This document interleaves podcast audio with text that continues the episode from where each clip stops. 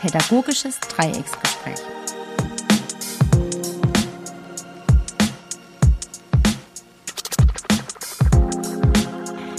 Ja, herzlich willkommen, liebe Zuhörerinnen und Zuhörer.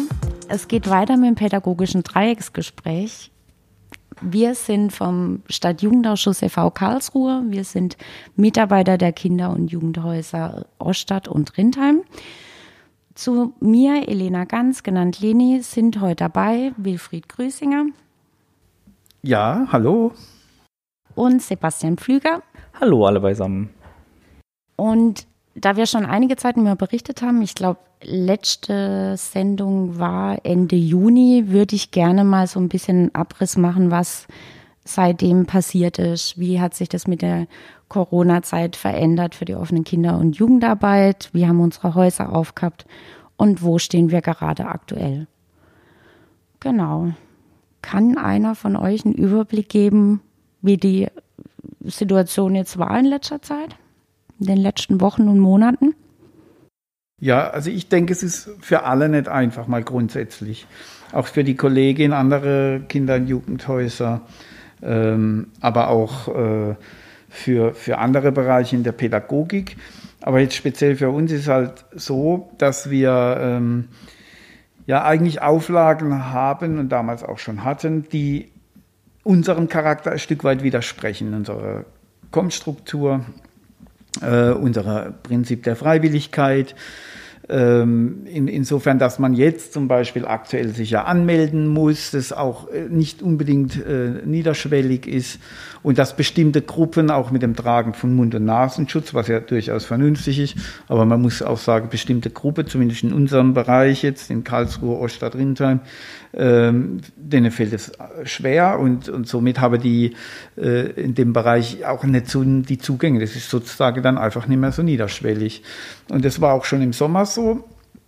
Dann äh, gibt es halt immer noch Interpretationsspielräume, äh, wie viele Jugendliche dürfen rein oder Kinder. Äh, war im Sommer ja auch schon, dann war Quadratmeter, dann äh, alles Dinge, wo man eigentlich so das Gefühl hatte, man, man ist so ein Stück weit, ja, man muss, äh, ich würde jetzt nicht sagen, allein gelassen als Organisation, aber man versucht halt, das richtig zu machen und, und weiß es eigentlich gar nicht so, ob es richtig ist. Man hofft es. Und das äh, verunsichert viele, also mich auch. Ja? Und es ist auch eine Situation, die nicht immer angenehm ist. Und ähm, das ist so, finde ich, was, was in der letzten Zeit auch äh, ging jetzt auch mit dem, das wollte ich noch erwähnen aus meiner Sicht, äh, dass wir jetzt aufhaben dürfen, ist ein große, äh, großes Privileg und es ist auch eine Wertschätzung unserer Arbeit. Das finde ich, muss ich nochmal deutlich sagen. Und äh, finde ich auch sehr gut. Das hätte ich nicht erwartet, aber anscheinend scheint die Landesregierung das ja wohl so als wichtig zu, anzusehen, dass sie uns äh, weiterhin äh, offen lassen. Kann ich eigentlich gar nicht mehr allzu viel hinzufügen. Ja, ich finde auch, ähm, diese Woche war auch in der Tagesschau zum Beispiel ein kleiner Beitrag, auch dass äh, Kinder- und Jugendhäuser aktuell noch aufhaben und da war es sehr schön, das zu sehen, dass es jetzt auch mehr wahrgenommen hat und wahrgenommen wird und dass das auch in der Presse dargestellt wird. Und das sind so gefühlt gerade auch so ein bisschen meine Themen, dass ich das zum einen diese Corona-Pandemie das irgendwie hervorgebracht hat, dass wir uns mehr austauschen, also auch auf landesweit gefühlt, ähm, dass wir auch bei Unsicherheiten irgendwie nachfragen und, und ähm, versuchen da mit den Kollegen in Austausch zu kommen. Dass wir das auch viel gerade diskutieren, finde ich schön. Und auch versuchen irgendwo ein Gefühl von, ähm, welcher Haltung haben wir, eine gemeinsame irgendwie zu erarbeiten. Ja, wir sind halt dadurch auch gefordert, äh, auch die eigene Arbeit jetzt nochmal spezifischer zu reflektieren, also auch in diesem Spannungsfeld zwischen, äh, welche Maßnahmen gelten dann für uns, das heißt, wie definiert die Politik uns? Als Bildungseinrichtung oder Freizeiteinrichtung? Und dann natürlich die Angebote, die wir hier anbieten oder wie unser Arbeiten als solches ist, das nochmal genau zu reflektieren. Wo steckt denn überall wirklich Bildung? Und was ist alles Bildung, die wir hier betreiben?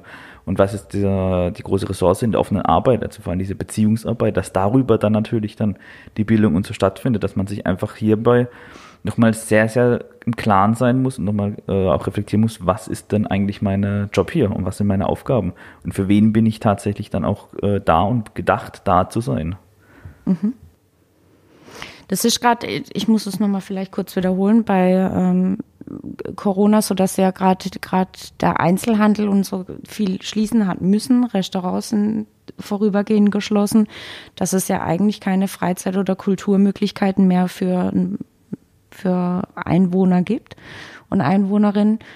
Und natürlich ist jetzt da die große Frage, ja, was sind jetzt aber wir eigentlich als Kinder- und Jugendhäuser?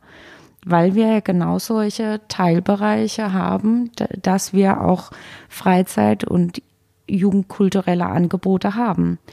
Und uns, das Argument war jetzt gerade, wir sind eine Bildungseinrichtung und deswegen darf die offene Kinder- und Jugendarbeit überhaupt die Einrichtung offen haben. Und ich finde, das ist irgendwo gerade eine sehr interessante Frage. Was bedeutet jetzt dieses Bildungseinrichtung sein, weil ich denke mal, würde ich jetzt ganz groß auf mein Haus schreiben, wir sind eine Bildungseinrichtung, dann würde das äh, die Jugendlichen eher abschrecken, als dass sie sagen, oh, da nehme ich unbedingt dran teil oder mach mit. Aber ich glaube, wir brauchen ein Selbstverständnis davon, dass auch Sachen, die jetzt vielleicht in erster Linie oder wenn man draufschaut, als Freizeitangebot dastehen, dass die aber sowohl einen Bildungscharakter haben, dass da ganz wichtige Prozesse stattfinden. Also ich denke genau, das ist jetzt so ein Stück weit die Phase, die ich sehr positiv finde. Du hast ja auch schon gesagt, Leni. Also die Phase, wo wir ähm, ein Stück weit gezwungen sind. Gezwungen ist jetzt ein bisschen, aber äh, wir müssen uns mit dem Bildungsbegriff stärker wieder auseinandersetzen. Ich denke, wir haben das grundsätzlich schon auch gemacht, die offene Kinder- und Jugendarbeit. Aber ähm, es ist doch so, dass wir dadurch jetzt einen, einen Prozess in Gang gesetzt haben, wo wir über diese Bereiche genau nachdenken sollten müssen. Ja? Also ähm, Bildungsbegriff, ich meine, wir haben beim Stadtjugendausschuss, das kann man übrigens auch in unserer Homepage stja.de äh, nachlesen, wir haben da auch einen, einen Bildungsbegriff definiert und, äh, und der ist natürlich sehr weit breit gefächert. Und oft ist es halt, das Missverständnis ist ja oft da bei vielen, dass äh, bei Bildung ja oft die schulische Bildung gemeint wird. Und dann, dann, dann trennt man es noch mit außerschulischer Bildung, was aus meiner Sicht nicht Sinn ist, weil Bildung ist Bildung, fertig aus. Ja. Und äh, wenn man das dann, somit äh, gibt es ja auch eine Wertigkeit, ja, außerschulische Bildung, schulische Bildung, da könnte man auf die Idee kommen, das eine ist besser, das andere schlechter oder umgekehrt, ja. Und das finde ich ist nicht zielführend. Ich denke, ähm, Bildung äh, an sich ist, ist, ist da und Schluss. Und das findet in unterschiedlichen Settings statt. Und diese Settings zu definieren, das macht durchaus hier und da Sinn. Ähm, und ich finde es natürlich äh, jetzt der, die Sache äh, zu sagen, ja gut, Freizeitaktivitäten und damit ist ja, so habe ich es verstanden, man kann mich aber gerne da äh, korrigieren, Freizeitaktivitäten äh, in dem Sinne gemeint, die im anderen Bereichen, zum Beispiel Fußballspiele, ja, im Verein ist verboten, also können wir in dem Jugendhaus hergehen und Fußballspiele, beziehungsweise äh, Bandproben und so weiter. Das ist halt verboten, ja. Geht halt nicht. Ja. Wenn Musikschule nicht gehen, dann geht es ja auch nicht. Und das, das denke ich, ist der momentane Unterschied. Ja, und das bedeutet dann natürlich, dass auch viele ähm, Dinge, die wir normalerweise machen in der offenen Arbeit, jetzt halt auch wegfallen. Und so sind wir eigentlich aktuell oft auch nur als Ort, als Anlaufstelle für persönliche Belange da, so verstehe ich unsere Arbeit auch aktuell, um auch ein Stück weit Ausgleich zu geben für die paar Jugendlichen, die halt unter schwierigen Bedingungen zu Hause sind und die mal einfach fünf Minuten oder eine Stunde mal raus müssen und irgendwo mal anders sein können und so. Und da ist dann nicht gefragt, ein riesengroßes Theater zu veranstalten und Unterhaltungsprogramm zu bieten und zu liefern, sondern einfach nur einen Ort bieten, wo man sein kann, wo man sich mal aufhalten kann außerhalb der eigenen vier Wände, um mal ein bisschen wieder was anderes zu sehen, auf andere Gedanken auch kommen zu können. Und in diesem Rahmen natürlich kann dann auch schon Bildungsarbeit dann auch stattfinden und können wir ja trotzdem weiterhin auch pädagogisch arbeiten in diesem Rahmen. Und äh, was du auch sagst, Sebastian, das ist auch so. Äh, vor allem können Jugendliche in konflikthafte Situationen haben noch Ausweichsteller, ohne gleich irgendwo in ein Amt zu rennen oder so. Ja? Also es gibt ja, das muss man ja einfach deutlich sagen, es gibt ja krisenhafte Situationen in Familie, die in Schule oder anderen Institutionen erstmal aufgrund der Situation ja gar nicht bearbeitet werden können.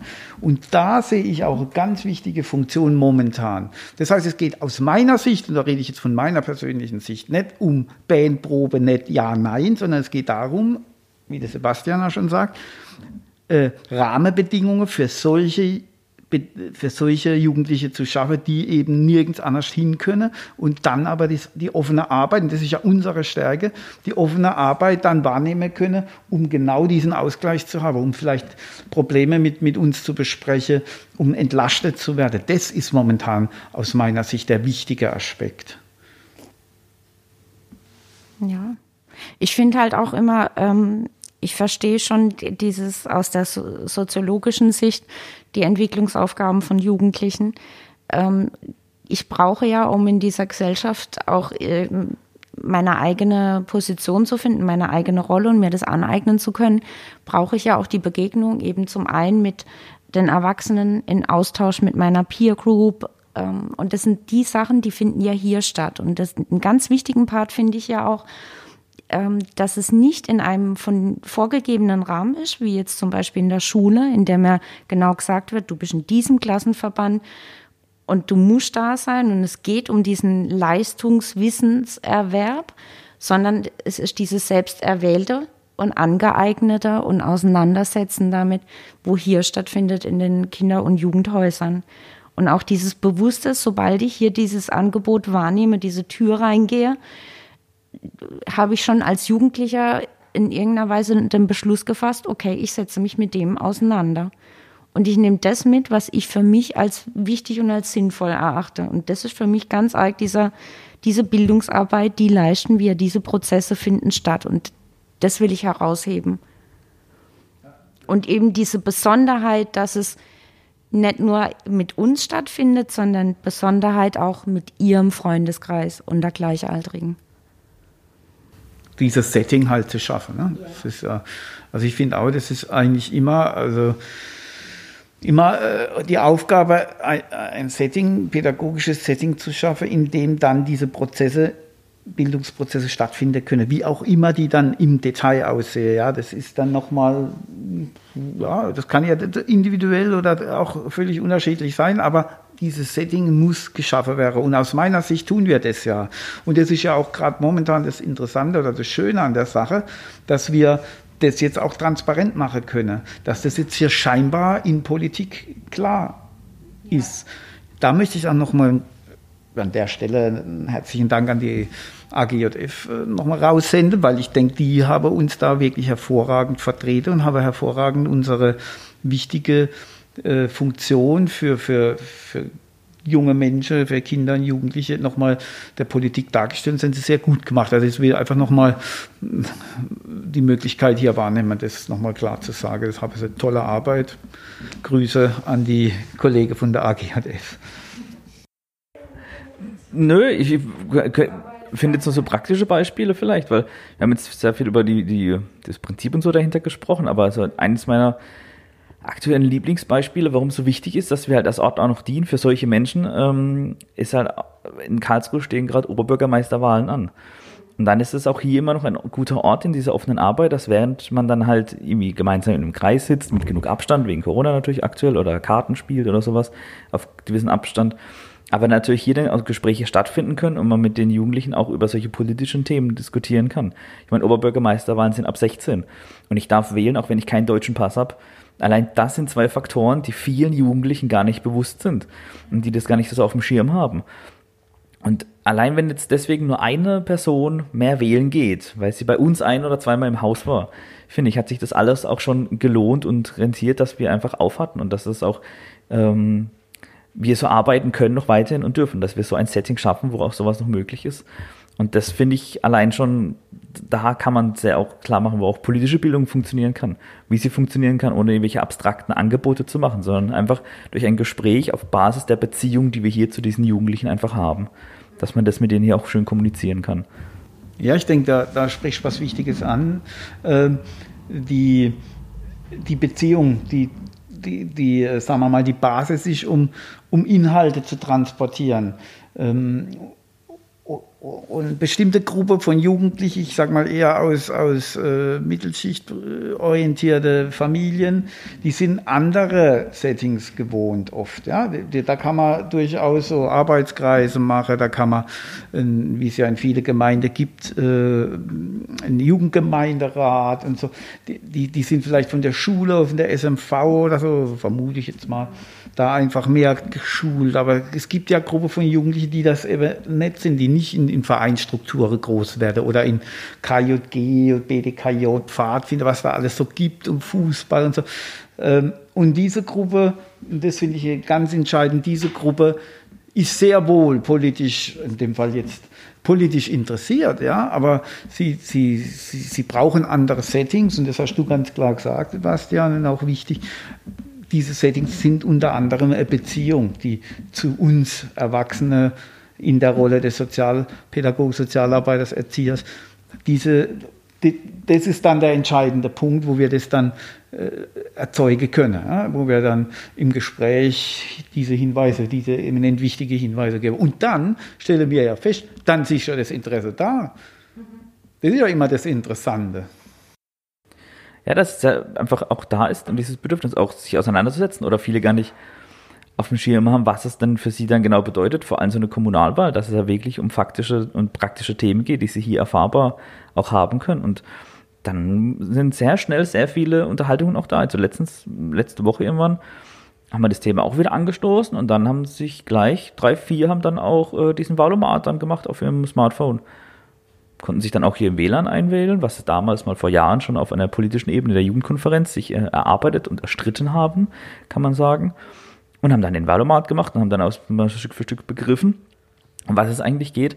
Und hier halt auch wieder unsere Rolle, dass natürlich viele Begrifflichkeiten nicht denen ganz gleich klar waren oder was mit den Fragenden genau gemeint ist.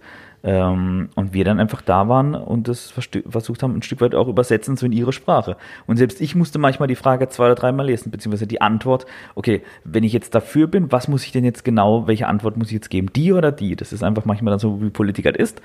Ein bisschen sehr verschachtelt oder sehr schwammig äh, geschrieben, aber auch hier bedarf es dann natürlich unserer Arbeit und das Angebot hier, diese Übersetzungsarbeit auch zu leisten.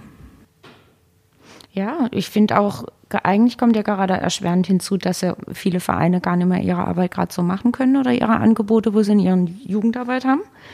Ähm, deswegen sind wir auch klar irgendwo gefragt und gefordert, was, was wir da geben können. Ich finde, zweite Beobachtung von mir, dass man auf einmal ganz viel auch mit politischen Themen mit Jugendlichen diskutiert, redet im Alltag. Ich, also gefühlt hatte ich das nie so präsent wie jetzt gerade in, in dieser Pandemiesituation, weil man sich klar auch irgendwo austauschen muss, will. Was, was ist jetzt gerade für eine neue Verordnung? Wie kommt es zustande? Was muss ich beachten? Wieso, weshalb, warum? Und wie, was hast du darüber gelesen?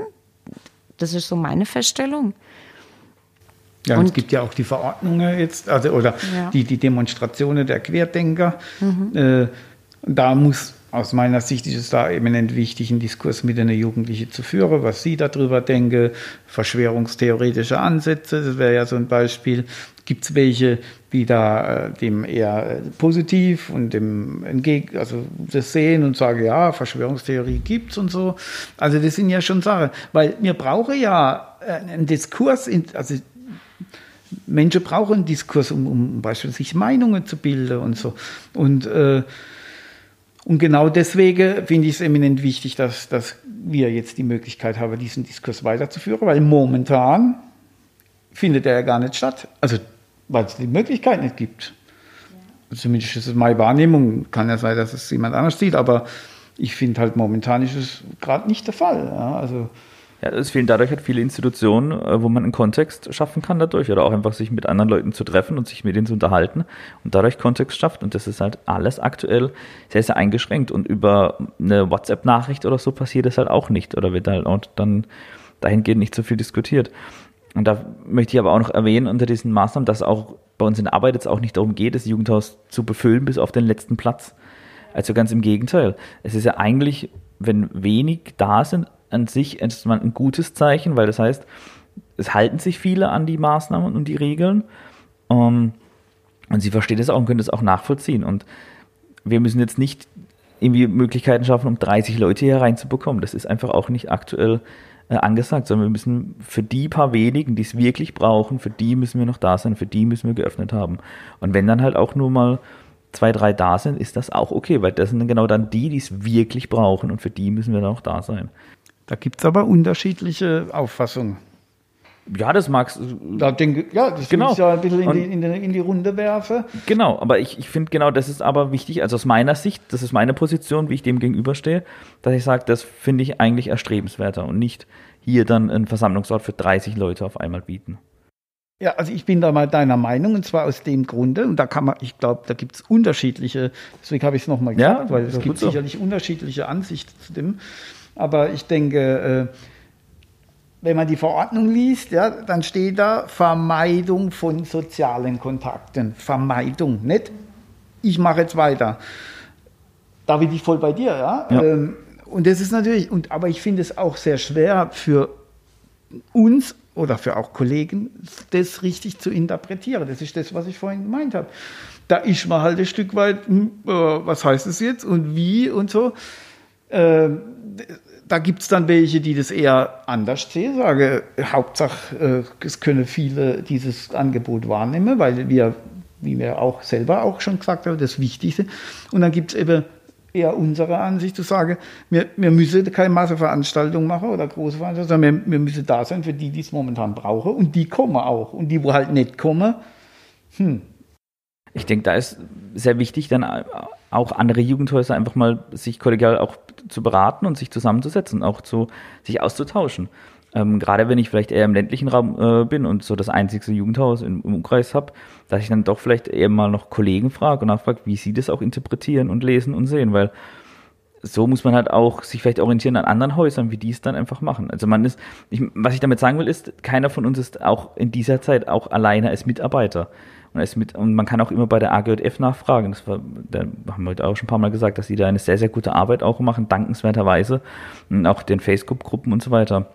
Auch mit Rat und Tat und mit äh, zur Seite stehen und sich da fragen können. Und dass man dann genau sich aber auch reinholen kann, wie das denn die anderen Häuser zum Beispiel interpretieren, um damit halt für sich selbst eine, eine Orientierung dann finden zu können. Ja, also ähm, das haben wir ja auch am Anfang jetzt auch schon genannt. Das ist mhm. ja genau momentan unsere nicht einfache Zeit. Wir müssen gewohnte Pfade verlassen, wir müssen Dinge anders organisieren. Wir sind unsicher, wie viele Leute jetzt in dem Fall, wie viele Leute rein, wie viel raus, mhm. wie interpretieren wir den Satz Vermeidung von sozialen Kontakten, ja, war nicht gut und so. Und ich glaube, das ist momentan schon keine einfache Zeit.